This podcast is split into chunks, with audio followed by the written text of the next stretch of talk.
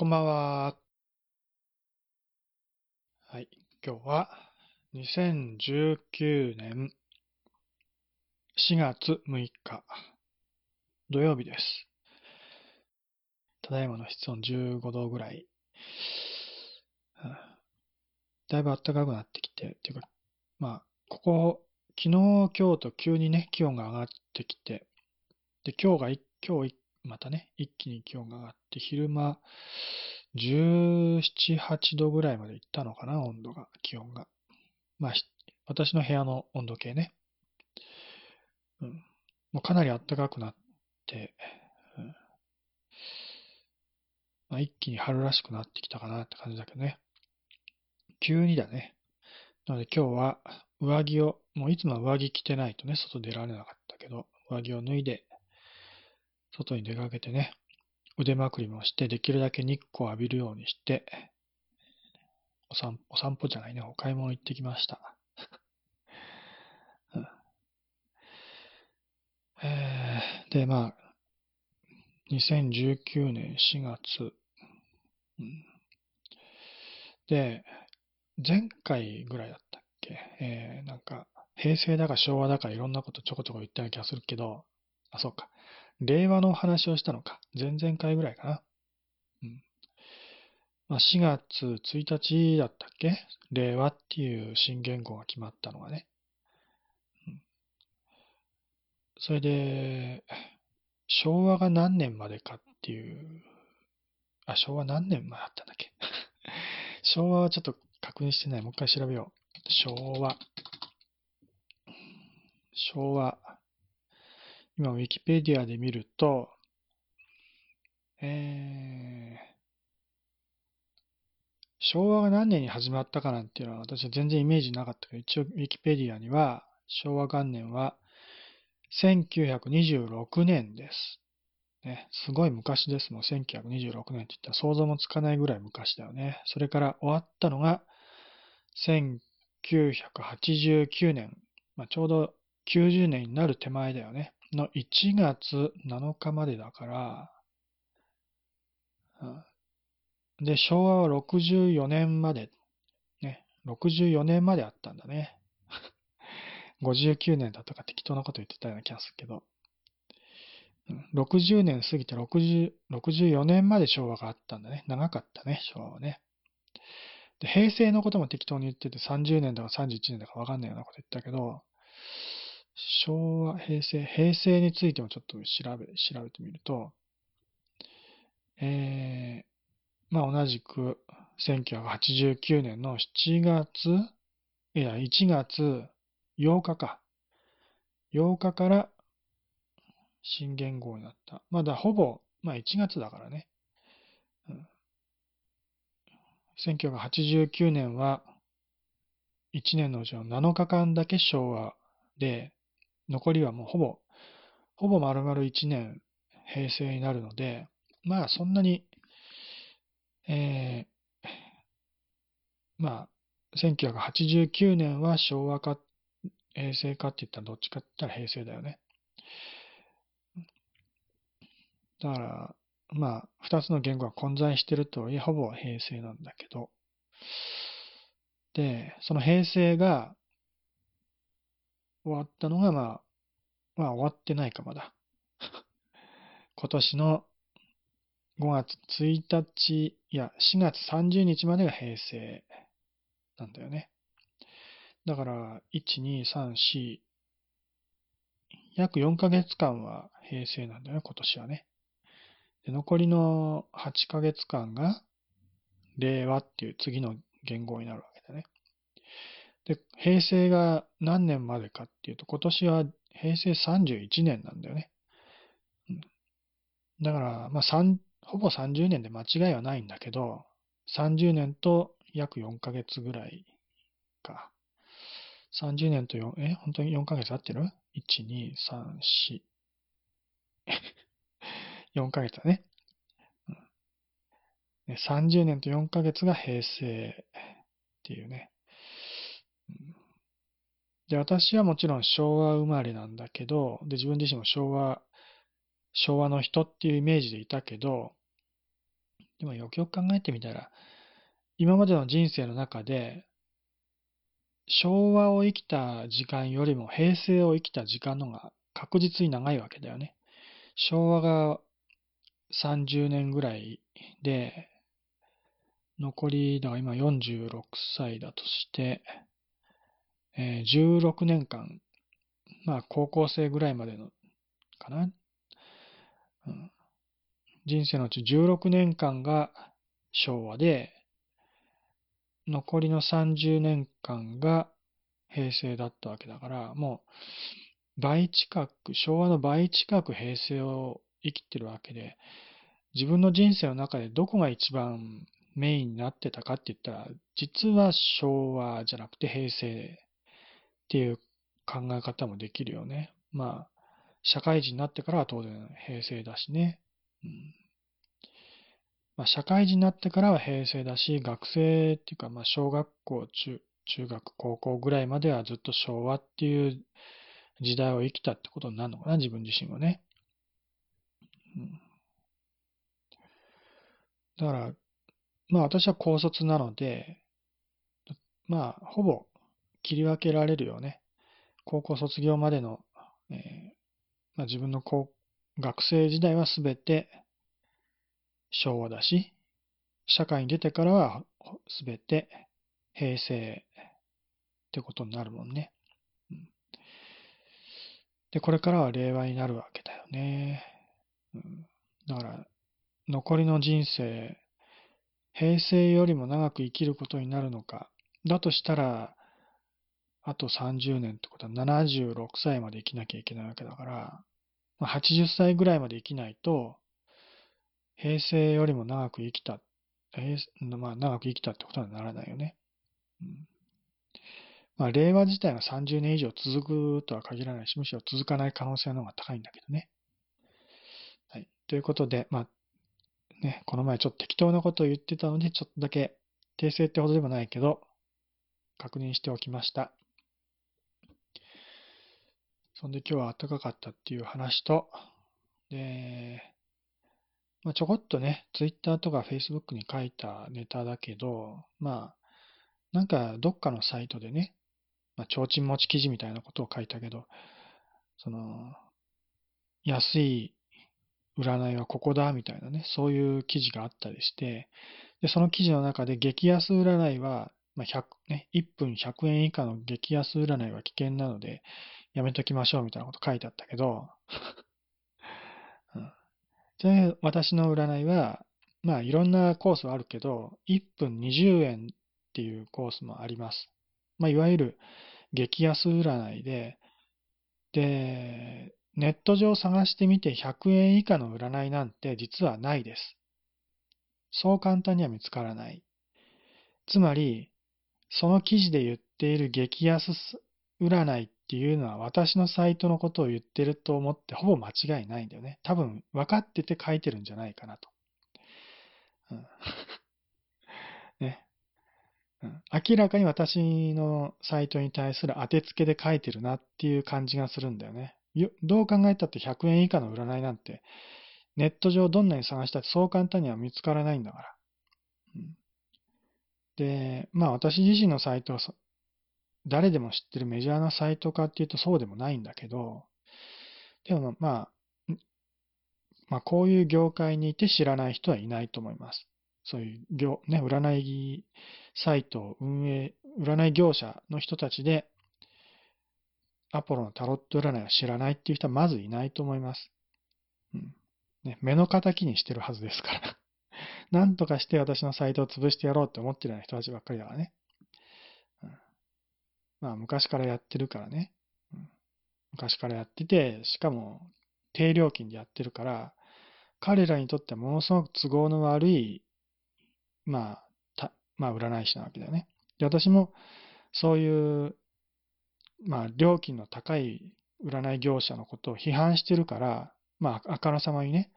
そういう料金の高いとこで占いなんかするもんじゃないってね、もう断るごとに言ってるから、おそらく彼らもそういうのを耳にしてると。それを、まあ、ね、目の敵にして、で、まあ、当てつけのような形で100円以下の激安占いはやめときましょう。危険ですよ。みたいなね。そういうことを根拠もなく書いて、書いていると。そういうことだと思います。ね。えー、例えばまあ、100円以下の占いの何が悪いんだってことは全然書いてないわけだよね。うん、根拠がないわけ。ね。低料金だからきっと質が悪いだろうっていう勝手な想像で書いてるんだよね。そんなことあるわけないんだから。うん、むしろ低料金っていうのは、相談者のことを思って、良心的な占い師だと言えるはずなのに、なのにそういうことは一切考慮せずにね、料金が低いとこはもう悪いところだって一方的に決めつけてるわけだよね。そういう何の根拠もなしにね、しかも実際に私のところに来て占ったわけでもないのに、そういう決めつけで料金の安い占い師はね、悪い占い師だっていうのはおかしな話でしょもうそれこそ占い師がね、何の根拠もなく適当なことを言ってね、これは占い結果ですって言って相談者を騙すやり方と全く同じだからね。結局そういう占い業者ってそういうもう体質になっちゃってるから、もうちゃんとした根拠がなくてもそういうことを平気で言うんだよね。まあ、悪徳宗教と一緒だよね。昔のオウム真理教みたいなね。そういうことをやるから頭にくるんだよね。だななおのこと私はもうそういうのに対してきつく批判をする、したくなるよね。うんまあ私がそういう批判めいたことを言うと、私自身の評価も下げることにつながるんだけど、でもそれ、まあそれは分かっていて、なおかつもう言わずにおられないっていうね。それぐらいひどいんだよね、彼らのやり方。要はそういうことを、まあ、彼らは占い業者、まあそういう記事を書いてるのは占いサイトではないっていう建前上でやってるけど、実際にはそういう占い業者に雇われて書いてる記事だったりするわけだからね。彼らにとって都合のいいことしか書かないわけだよね。うん、だまあ、結局はそういう業者なわけだけど、うん、まあ、そういう業者にとって都合のいいことしか書かないよね。そういうところ。うんで、まあ私がそういう占い業者を批判してるから、まあ、まあ、私も、私のこともそうやってね、なんか、なんとかして、えー、悪く書いてやろうっていう意図が見えるんだよね。でも、根拠はないでしょ？で悪く書きたいんだったら書いてもいいけど、実際私のところに来て、占いを体験してから、そのね、内容が悪いと判断して書くならいいけど、そういうこと一回もやってないんだよね、彼らはね。何にも知らないくせに、安いから悪い、安かろう悪かろうっていうね、適当なこと言ってんだよね。で、逆に、私に言わせれば、料金の高いところの方が悪いってのも確実に根拠があるわけ。ね、まあ、料金が高いから悪いってすぐに直結するわけじゃないけど、占いそのものには実際そんなお金なんてかかんないわけだよね。あの、この前納豆の話でね、中国、中国産とか国産とかね、言ったけど、国産の方が高い。ね。中国産は安い。まあ輸入のね、中国産。うん、ほまあ本来であれば輸入するから、そのね、輸送費でコストがかかるはずなのに、まあ中国はもう原価が安いから輸入物がどん結局安くなっちゃうんだけど、ね、で、実際は安かろう悪かろうで、中国産ってのはそんな質のいいものじゃなかったりするわけだよね。まあ最近はそこまでひどいものはないんだけど、まあ、実際そんなにひどいと日本では売れないからね。うん、だから、まあ最低限のレベルで、まあ多少味が悪かったりしても、まあ毒性があるものが入,、ね、入っていたりとか、腐っていたりとかね、傷んでいたりとか、そういうものは中国産でもないんだろうけど、ただ味がね、多少落ちると。うん、その程度の違いしかないんだろうけど、まあでも一応中国産ね、安かろう悪かろうっていうのは成立するわけだよね。それはもちろん、物が、物の良し悪しがはっきりしてるから、価格にも影響は出るわけだよね、当然ね。だけど、占いってのは、その、ものがないわけだよね。まあな、全くないわけじゃないけどね。占い師のその能力もあるし、ね。まあ、まあ、結局占い師の能力次第だよね。どんな占いするかっていうのはどうで、まあ、人それぞれだから。まあ、占い師の質は、質の良し悪しはあるだろうけど、占いそのものに関して、その、中国産だの、国産だのっていう違いはないわけだよね。誰が占っても占いは占いだしね。もともとその形のないものだから、要は、形のないサービスに対してのその料金っていうのは結構いい加減なものだよね。はっきり言って原価はゼロって考えてもいいわけだよね。もちろんいろんなコストはかかるので全くタダでできるサービスじゃないけど、ね、えー、大豆なら大豆、ね、ピーナッツならピーナッツっていうそういう原価がかかるわけじゃないからね。原価、実際に売れる商品を売ってるわけじゃないから、まあ占い師の中には水晶玉売ったりするね、変な占い師もいるけど、そういうことじゃないからね。占いは、占いそのものは原価が変わらないわけだよね。うん、それに対する料金の設定なんてのは、結局はいいねでしょ？適当に言ってるわけだよね。このぐらいの料金でやればいいでしょ？っていう感じのね。うん、だから、まあ、単に安いから悪いっていうことは成立しないわけ。ね。中国産のようにね、もう安くて品質が悪いから、品質が悪いから安いっていうことじゃなくて、占いはもう、まあ、いろんなまあ条件はあるけど、一応、占いっていうそのものに対しては、基本的には原価はかからないと。0円って考えてもいいよね。それに対しての、まあ、サービス料金的なものだよね。まあ、まあ、こういうものの、まあ、ものの価値観ってものすごく難しいけどね、確かにね。だけど、あの、実際物を作って売ってるわけじゃないから、基本的には0円から始まるわけだよね。コストはね。コスト的にはね。で、そこになんでそんな高額なね、占いの料金がかかってくるかっていうと、もちろん、その、商売としてね、占い師が生活するために、まあ、これだけのサービスをすれば、これだけのね、利益が欲しいっていうことで、まあ、自分でね、占い師がこう、料金決めたりするわけだけど、それは、それまあそういった料金以上のものを請求してるんだよね、実際はね。それは、まあもちろん、いろんなコストはかかるよ。電気代だろうね。えー、諸場代だろうね。いろ いろいろあるけど、その中でも、そういうネットの占い業者が一番お金をかけてるのは、宣伝費なんだよね。まあ、それだけとは限らないけど、宣伝費であらね。特に業者なんてものは、占い師だけが利益を得てるわけじゃなくて、占い師と運営者だよね。そういう占いのサイトを運営する業者も占い師以外にたくさんいるわけだよね、スタッフがね。そういうスタッフにもお金を分配しなきゃいけないし、広告のためにお金を払わなきゃいけないし、で占い師をスカウトしたりね、えー、そういうさっき言った変な記事を書いたりするね、提灯記事を書いたりするようなところにお金を払ったりするお金とか、いろんなところにお金を払わなきゃいけない。だそうすると、実際に占い師に払わなきゃいけない。まあ、占い師に対して払われるお金っていうのは、ごく一部になってくるわけだね。実際、占い師がもらうことになる、うん、何？えー、えー、なんていうの？えー、占い師の利益ななんて言うんだっけ？まあ、占い師がもらうお金は、その、占い料金の30%ぐらいが上限です。20%, 20から30%ぐらいだと言われています。うんよくて30%。つまり3割程度、ね、3分の1程度しかもらってないってことだよね、占い師はね。それ以外は、宣伝費だとか、ね、スタッフの人たちに支払われるお金だとかね、広告、まあ、広告宣伝、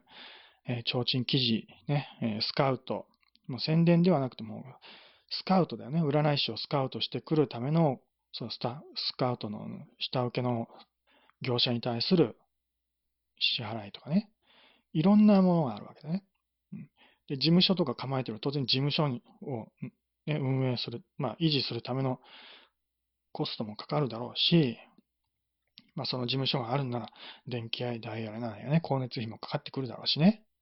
いろいろかかるわけだよね。で、インターネットのサイトも当然運営してるわけだから、ね、ドメインを取得したりとかね、サイトの、えー、サーバーの維持費だとかね、いろいろ結構なお金がかかるわけだよね。だ、それらは全部占いではないお金だよね。で、お客さんは、占い師のところに行って占いをしてもらう。ね。宣伝をしてもらうわけじゃなくて ね。えー、占いをしてもらうわけだから。で、じゃあ、結局、その、占いをしてもらった、その、ことに対するね、見返りとして支払うお金、1万円払って、そのうちの3000円ぐらいしか占い師にお金がいかない。つまり、占いの価値は1万円のうちの3000円しかないってことだよね。本来は3000円払えば十分、まあ、っていうか、本来は3000円でちゃんとした占いができる。まあ、占いのそのものの価値は3000円しかないのに、1万円も払わされてる。高いでしょ？高いっていうことに対してはそれだけの根拠があるっていう話を私はいつもしてるわけ。ね。安いことに対する根拠なんてのはないわけ、何も。安いっていうことに関しては、安かろう悪かろうで、適当に想像して、ね、激安なとこは怪しいのでやめておきましょうみたいな適当なことを言ってるけど、そんな根拠のないことを言うのは全くおかしな話だからね。自分たちがそうやって、まあ、ある意味インチキのね、本来3000円のところを1万円お客さんに請求してるってことを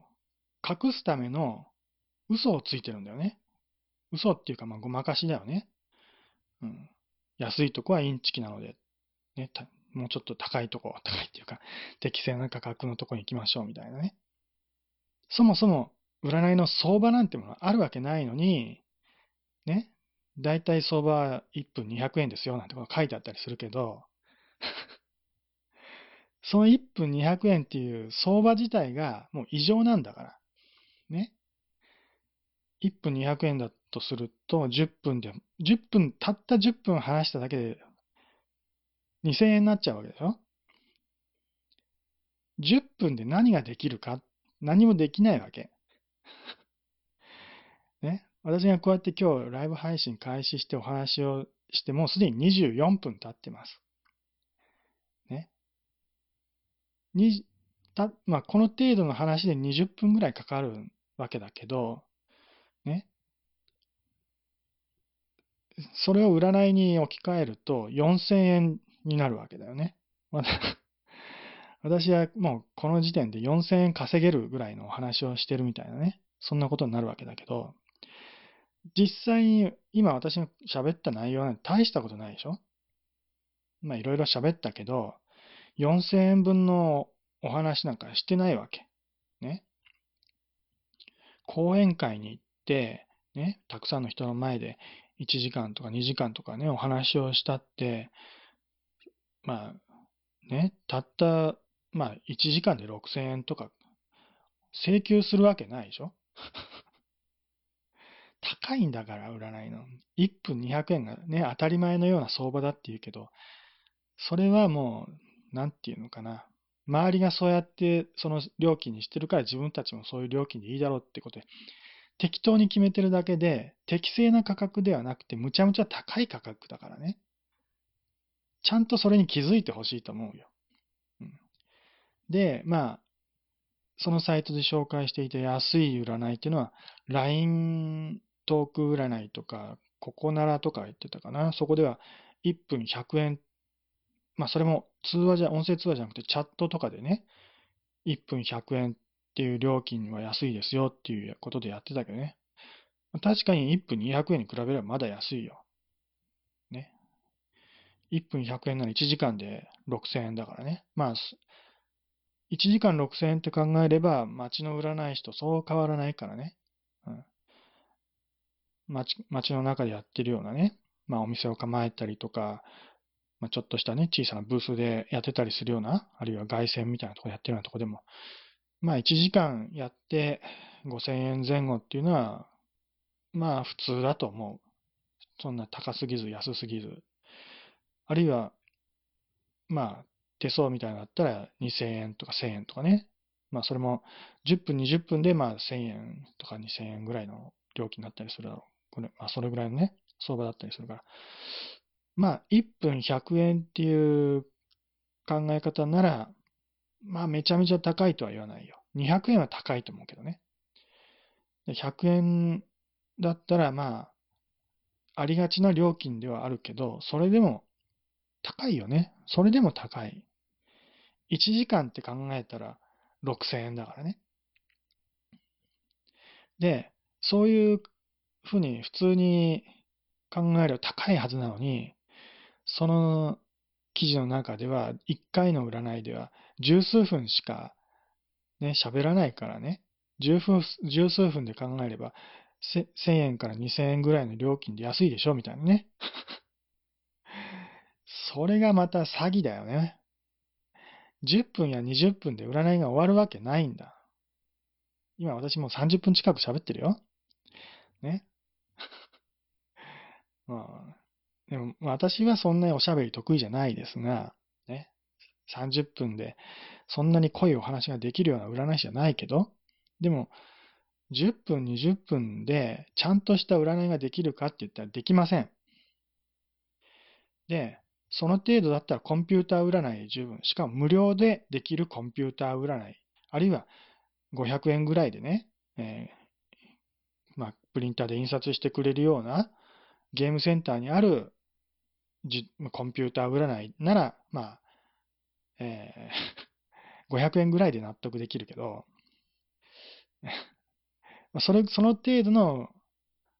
占いなら、まあ10分、20分でできるかもしれない。でも、それには全く意味がないと思います。意味がありません。なぜ意味がないかっていうと、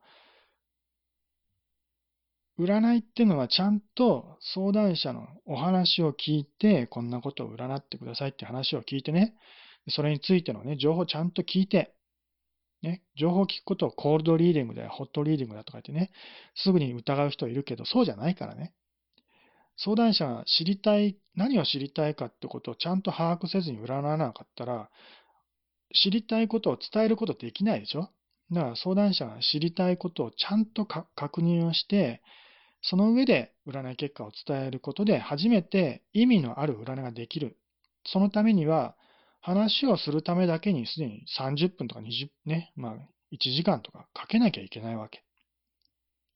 それぐらい時間をかけてお話、まあもちろん相談する内容にもよるよ。10分ぐらいで話が済むときもあるけど、でも、まあ大体こう、込み入ったような話をするときには最低でも、最低でも30分話が必要だし、1時間必要になる時もあるし、まあ2時間ぐらいね、最初に占う前に話をする時もあります。人それぞれだけど、でも少なくともそういう話を聞くだけで10分、20分は必要になる。ね。占いはそっから先。ね。同じぐらいまた占いの時間もかかります。ね。タロットカード1枚めくる程度なら10分、20分でお話は伝えられます。でも、その程度の占いなら、1000円、2000円は、まあ1000円ぐらいならいいけど、ね、2000円、3000円とかいう料金は請求できません。タロットカード1枚めくる程度じゃ、ね。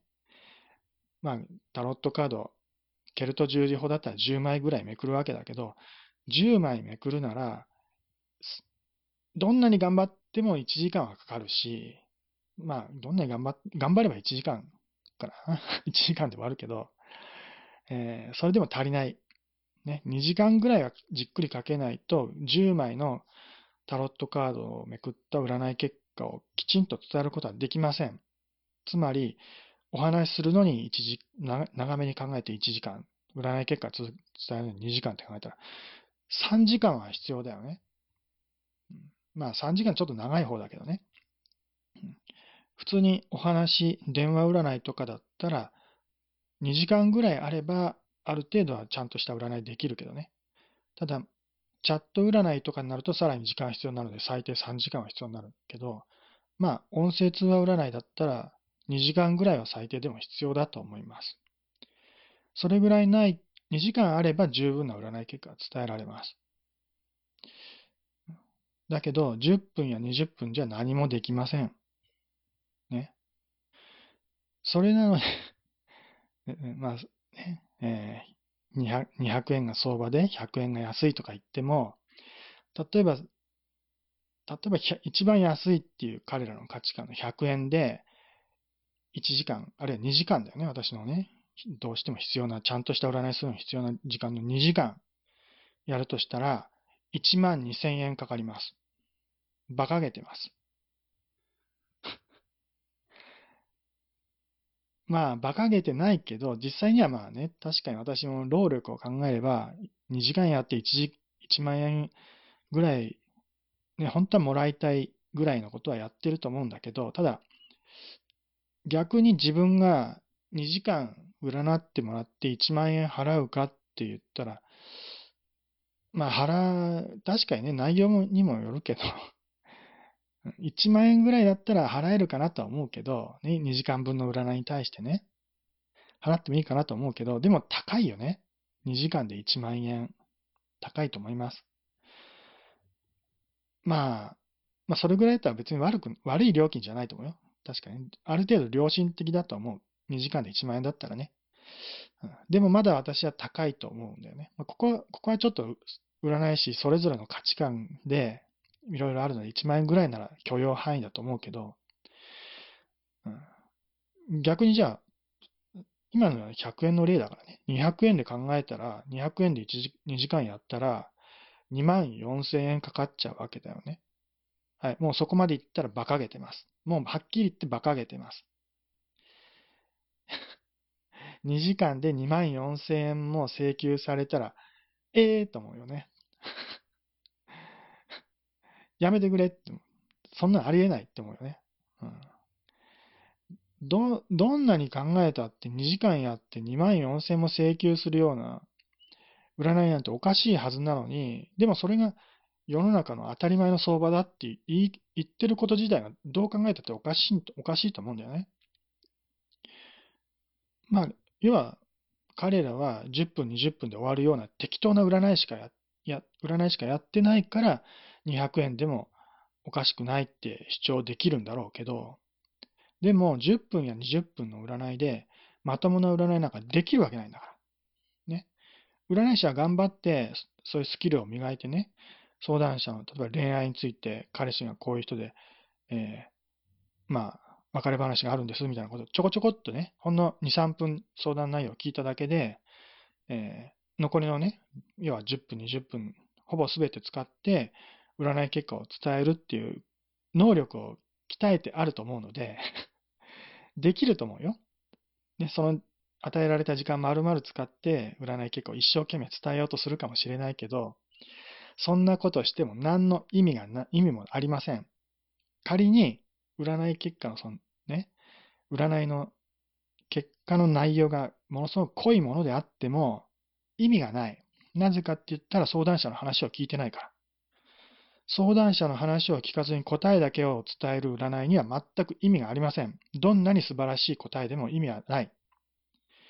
で、そういう占いに限って、要は占い業者の人たちの主張に限って、占いは当たらなきゃ意味がない。当たることが前提ですみたいなことをね。まずは当たることが第一だと。そんなことを言ってるけど、当たるわけがないんだから。適当なこと言えばもちろんね、その中にはある程度ね、当たることもあるけど、当たるか外れるかなんてそもそもわかるわけないんだか、未来のことがね。その時点ではわからないから、占ってもらった時点でわからないのに、当たった、外れたなんてこと言ったってしょうがないじゃん。要は当たらないのと一緒だからね、未来のことなんかね。今すぐ起こるわけじゃないし、で、何を言ったって未来のことなんだから、で悪いことが出たときに、それが外れだとすれば、あなたが頑張ったおかげで外れたんですよって言い訳できるし、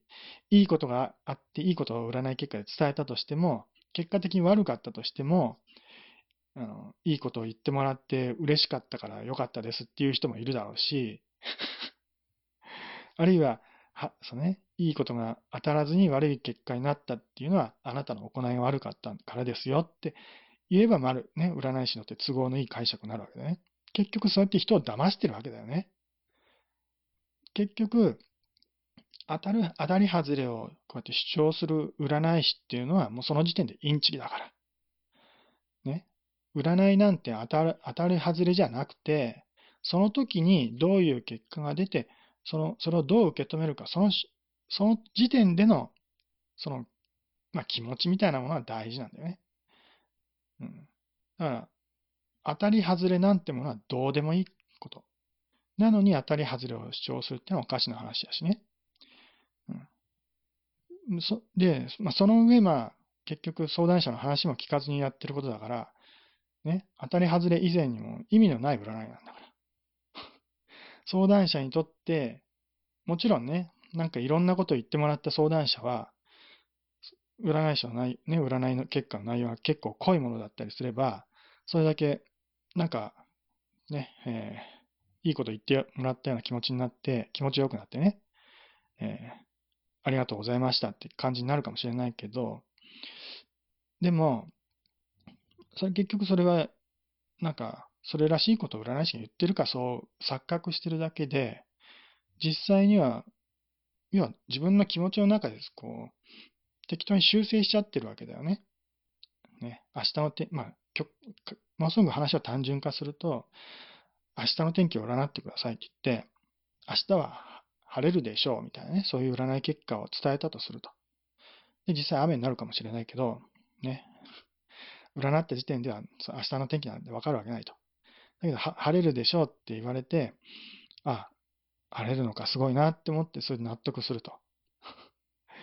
そんなこと聞いたってしょしょうがないわけ。うん、まあ今、今この話で単純単純化しすぎてちょっと説得力はないけど、でも、要は、なんで意味がないかっていうと、その、答えだけ聞いても、それには意味がない。要は、なんだろうね、えー、学校でいろいろ勉強してね、えー、試験、まあ、受験なんかを経験してきてね、で、テストを受けて、ね、問題に対する答えがあって、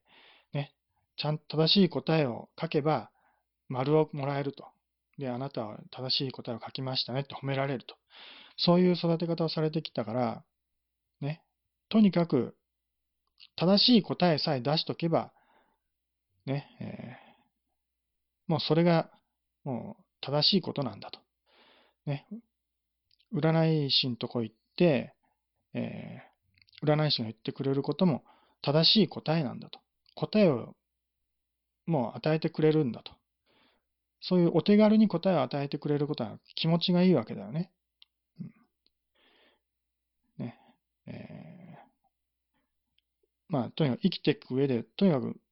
答えを最初に、まあ、とにかく答えが欲しい。答えがあれば、答えさえあれば、楽に生きていけると。そう思い込んじゃってるわけだよね。うん、で、まあゲームの例えでも言ったことあるけど、ゲームをやっててね、うん、その攻略法みたいなのもあるわけだよね。難しい、どんなに難しいゲームでも、その攻略法さえ知ってば簡単にクリアできると。なんかそういう感じで、うん自分で努力してゲームをクリアしよう、ね、その攻略法自分で頑張って見つけようとかそういうことを考えずに、とにかく最初に攻略本を見て、ね、あるいは友達に聞いたりして、攻略法をまず最初に知ってしまうと。あるいは裏技みたいなものを使ったりしてね。ね簡単にこう、えー、残機を増やせる裏コマンドみたいなものを、ね、入れたりして ね、えー、そういう攻略法を知ってれば簡単にクリアできるってことを経験するわけだよね。で、そ、そういうことをするとゲームが楽しくなると。そう思い込んじゃうわけだけど、でも実際にはそんなことやっても虚しいだけなんだよね。まあもちろんゲームをクリアしたいっていう欲求が満たされるから、それなりにね、あの攻略法を知ることでゲームを楽しむことができたと思う思うこともあるけど、でも大事なのは、ゲームをやっててね、その、もう、攻略法という答えを与えられてゲームをするんじゃなくて、ね、攻略の仕方を自分で見つけて、で、一生懸命頑張ってクリアするから本当にそのゲームを楽しむことができるはずなんだよね。うん、もちろん、まあ攻略法も大事だよ。これコンピューターゲームの話今したんだけど、例えばテニスやなんかだね、テニスでこうすれば勝てるっていうのは一応あるよ。うん、だから実際にはテニスやなんか、そんなね、攻略法が分かったくらいでは、では勝てないけどね。うん、コンピューターゲームは簡単に勝てるっていうのは、もう、その、このボタンを、どのボタンを押せばこうね、こうなるっていうのはもう決まってるから簡単に勝てるんだけど、でも実際の現実の世界のテニスとかサッカーみたいなね、スポーツみたいなゲームは、攻略法が分かっただけでは当然簡単には勝てない。それはまあ現実世界だからっていうものがあるけどね。現実世界だからこそ、きちんと自分の体でね、その攻略法を叩き込んで、ね、野球だったらね、こう毎日バットの素振りをするわけだよね。ものすごく単純な作業だよね。ねもう素振りだけを1日ね100、100回とかね、200回、ね、あるも人によっては1日1000回、こう、素振りをするわけだよね。ね、もう日々こう素振りをする。それこそ王貞治みたいなね、そういう、もう、ね、有名な人ですら、日々こうやって素振りをしたことによって、ね、え、ホームラン王になるようなね、そういう成果を出してきたわけだよね。攻略法が分かってても、そうやってトレーニングをしなければ、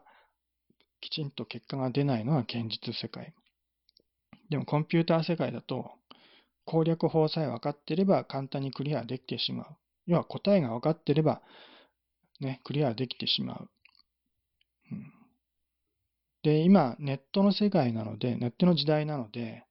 分からないことがあっても何でもね、Google で検索したり、Wikipedia で調べたりすればすぐに答えが分かると。ね、何でも分かっちゃう時代だよね。だから本当は自分では何も知らないのに、調べれば分かると思ってるから、分からないことなんて自分にはないって思思い込んじゃったりするわけだよね。うん。だからそうやって、もう何でももう、もう答えさえあれば生きていけるみたいな、そういう価値観の中で今生きてるから、占いもそうだよね、結局ね。占いで結果さえ教えてもらえれば、もう、それで満足だっていうふうに思い込んじゃってるけど、そうじゃないんだよね、本当はね。大事なことは、占占い師が伝える占い結果なんてのは、もう、おまけみたいなもの、おまけっていうよりも、まあ、確認作業みたいなもので、大事なのはそこに至る考え方だとかね、なんでそういう結果になったのかっていう、そういうことが大事なんだよね。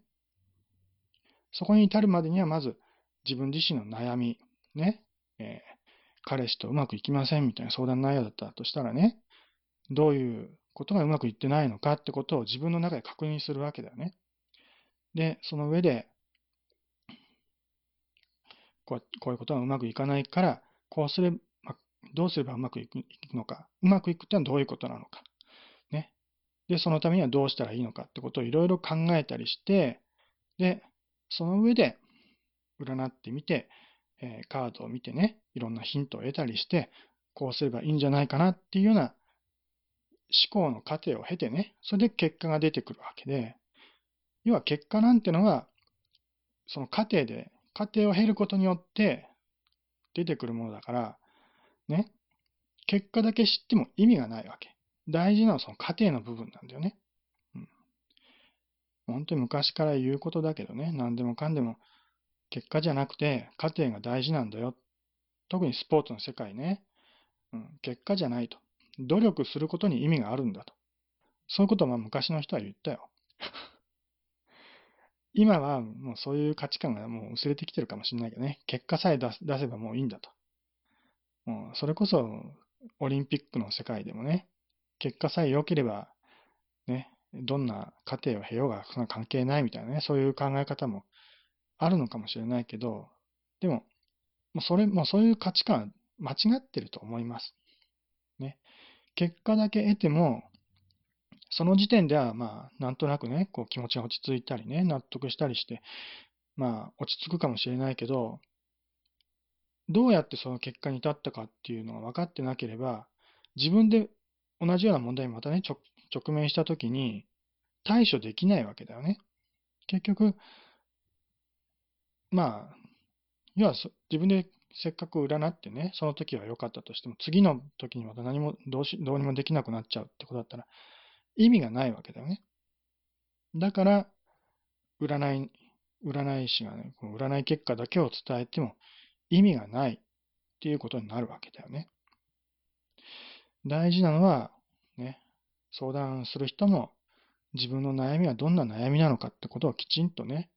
確認をすることも必要だし、で、そういったことを占い師が理解することも大事だしね。で、理解した上で、えー、それに対してね、こういう考え方をして、こういう結果が出ましたよっていうようなね、うん、そういう、そういう形で伝えて初めて意味のある占いになるわけだよね。そこまでやるには、10分、20分じゃ当然できないと。まあ、10分の中でもちろんね、ものすごく簡単な質問ならばね、さっきの天気の占いみたいに、ものすごく簡単な占いなら10分ぐらいできるかもしれないけど、大抵の話はそんな簡単じゃないから。うん、で、後付けでね、占って後で実はこうなんですって言ったって遅いからね。うん。だから、占う前にそういう話を全部して、ね、洗いざらい話をして、で、その上で占わないと意味がないわけ。そのためには、1時間、2時間は絶対かかるしね。うん、で、LINE トーク占いでね、安いのはチャットは1分100円ですって言ったけど、チャットは時間かかります。特に今の人たちはね、昔の人はそれこそチャットでね、必死になってコミュニケーションしようと努力してたから、まあ、パソコンのコンピューターのね、まあ、キーボードを打ってね、必死でチャットすることに慣れてたから、ある程度ね、コミュニケーションが成立してたけど、今の人たちは、その、リアルタイムでのチャットっていう経験が実はほとんど全くないと言ってもいいと思います。ね、これ錯覚してるんだけど、ね、えー、いつも LINE でメッセージのやり取りしてるからチャットは得意ですって思ってるかもしれないけど、そうじゃないんだよね。LINE のトークのやり取りは実はメールと同じで、リアルタイムじゃなくて、時間差のある非リアルタイムなコミュニケーションなんだよね。自分から言いたいことを適当に送って、それに対するリアクションが、まあ、もちろんリアクションを期待してるから既読になるとか未読だとかね、そういうことを気にするわけだけど、でも、目の前に相手がいるんだったら既読とか未読とかそんなことは関係ないわけだよね。うん、もう送った時点で相手はメッセージを受け取ってるってわかるからリアルタイムの会話が成立するわけだけど、それを気にしなきゃならないってことは、要はリアルタイムではないってことも分かっててメッセージのやり取りしてるってことだよね。うん。で、要は結局リアルタイムでないってことは自分が言いたいことを一方的に押し付けてるだけなんだよね。そういう一方通行のやり取りを、ね、こっちから送って、あっちから送ってくる、そういうことをただ繰り返してるだけで、これは、まあ、コミュニケーションの一種ではあるけど、リアルタイムなチャットとしてのコミュニケーションとは違うと。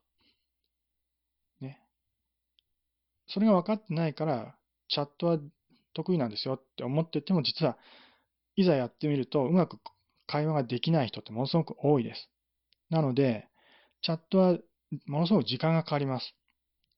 ね、自分で伝えたいと思うことはうまく伝えられなくて、で、相手に理解されないから、なおのことね、こう時間がかかるわけだよね。うまく説明できなかったりしてね。入力しようと思って、うまく言葉にできなかったりして。で、リアルタイムにやろうとすると、どんどん焦ってくるから、なかなかこう、適切な言葉が出てこなかったりするわけだね。ちょっと間違っちゃったりしてね。うん。で、まあ、それで結局、時間がかかるから、1分100円って言っても実は安くないわけ。通常の音声通話の2倍とか3倍とか時間がかかるわけだからね。うん、だから、なおのこと10分、20分では終わりません。さっき私が言ったのは3時間って言ったけど、3時間でも最低です。最低3時間かかるものだと思うべきです。チャット占いの場合。100円で3時間やるんだったら、180分だから えー、1万8000円かかるわけだよね。安くないでしょ？ね。で、私さっきから自分の占いは1分20円だとか言ったけど、まあ1分20円なら確かにね、1時間で1200円ですか ?3 時間やれば3600円です。安いですね。はい。で、まあ話だけど、まあ、ね、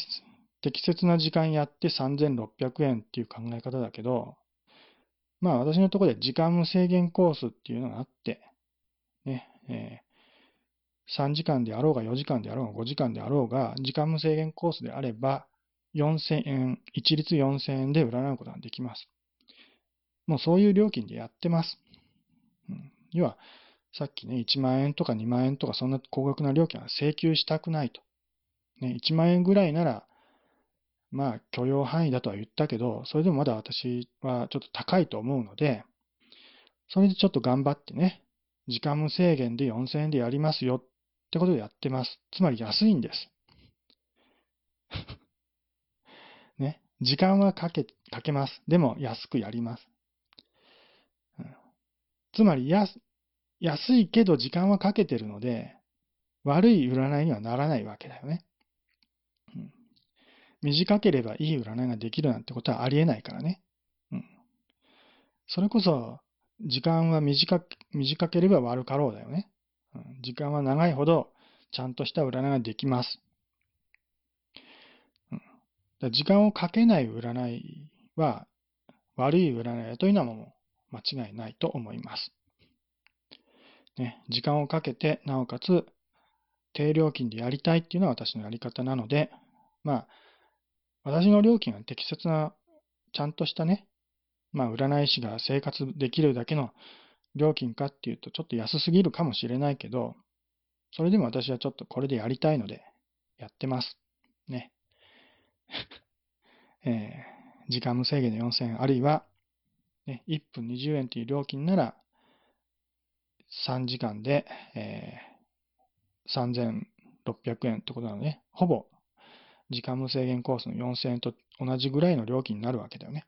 うん、だそれぐらいで今調整はしてやってます。ただちょっと1分20円っていうのは安すぎるし、実を言うとその1分20円のポイント通話占いは、丸々私の利益になるわけじゃなくて、あの、ポイント通話を提供しているその業者ね、スカイホンのと、まあ、業者に50%支払わなきゃいけないので、実は私の利益は50%、つまり1分10円しかないんだよね。1分10円で仕事してます。それじゃあちょっと割に合わないので、まあ、おいおいね、ちょっと利用者が増えてきたら、まあ、もうちょっと料金調整して値上げする予定だけど、まだ今のところそんなポイントツアー利用する人がいないので、お試し期間っていうこともね、含め、ちょっと安めの料金でね、1分20円でやってるけど、まあ将来的な1分50円か、もしかしたら、あの、他のところに合わせるっていう形で1分100円になっちゃうかもしれないけど、100円ぐらいにはね。うんまあ、それで高いと思うなら、時間無制限コースで 相談してもらえればいいわけだから。うんねまあ、時間無制限コースのデメリットは予約しなければならない。ね、だけど、そのデメリットをね、解消して、今すぐ占いたいっていうメリットを得るんであれば、ちょっと高めの料金でも我慢してくださいっていう考え方は間違いじゃないからね。だから、その辺のところちょっと調整して、まあ、適切な料金考える予定だけど、今は1分20円でやります。やってます。当分やります。なので、えー、1分20円だから手抜きをするというわけじゃなくて、むしろそれなりに時間をかけてやるので、えー、内容は他の占い方と一緒。ちゃんとした占いになります。で時間は1分100円とか200円に比べれば十分に時間はかけられるので、私もね、えー、料金がかかるからとか言って、ね、あわ、あわ、慌てて、なんか伝えようとしたりとかね、しない。もう、のんびりやるので、うん、まあ、その分、ちゃんとした占いはやろうとしますけど、うんえーまあ、とりあえず、この料金でやってっけどね。まあ、そういうことで、ね、安かろう悪かろうなんてことは占いにはないです。もちろん、あどうだろうね。うん、まあ、それもまあ、ちょっとね、料金では分からない部分もあるよ、もちろんね。あの始めたばかりの初心者だからあんまり高額な料金請求できないっていう意味で安めの料金でやってる人もいます。大体料金が安い人ってのはそういう感じだよね。まだ経験が浅いので、今はちょっと低めの料金でやりますっていう人は結構いると思います。なので、そういう人のところに行けば確かに安かろう、悪かろうになるかもしれないけど、でもそうじゃないんだよね。初心者であ、初心者っていうかね、まあその経験の浅い占い師であっても、ちゃんと頑張ってね、えー、占ってくれるわけだから、それに対して、それなりの料金、まあ、払って占うのは間違ったことじゃないし、まあ、ね、安くてもちゃんと真面目に対応してくれるわけだから、悪い占いとは決めつけられないわけだよね。ただ経験がないだけで、まあ、経験豊富な占い師に比べればね、ちょっと不満なところも出てくるかもしれないので、それはまあ、安くていいんじゃないのってぐらいだよね。だから安いから悪いんじゃなくて、まあ安いのも適切な料金だと言えるよね。で、じゃあ私のところはどうか。私は、まあ自分ではそんなに言えないけどね、私の占いがそんなに、あの、優れた占いかとは言えないよ。何が優れた占いかっていうのは受け止める人の価値観次第だしね。当たらなければ意味がないって思ってる人だったら、私の占いは当たらないのでじゃあ1円も価値がないってことになるし、ね、占いの価値は当たり外れではないっていうふうに考える人であれば、それなりの価値があると思います。で、まあ、内容はともかく、少なくとも私は20年以上の経験でやってます。ちゃんとした占い師です。で、占い業者の占いは、アルバイトだと思っても間違いないぐらいです。要は占い業者の占いなんて、それね、何千人登録してますとか言うけど、ね、何百人何千人、ね、占い師登録してますとか言ってるけどね。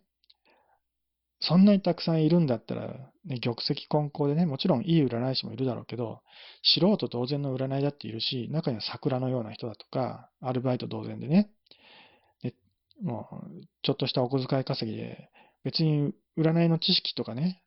スキルとかね、特殊な能力があるわけでなくても、あの霊感ありますよって、はったりでね、やってるような人も多いわけだよね。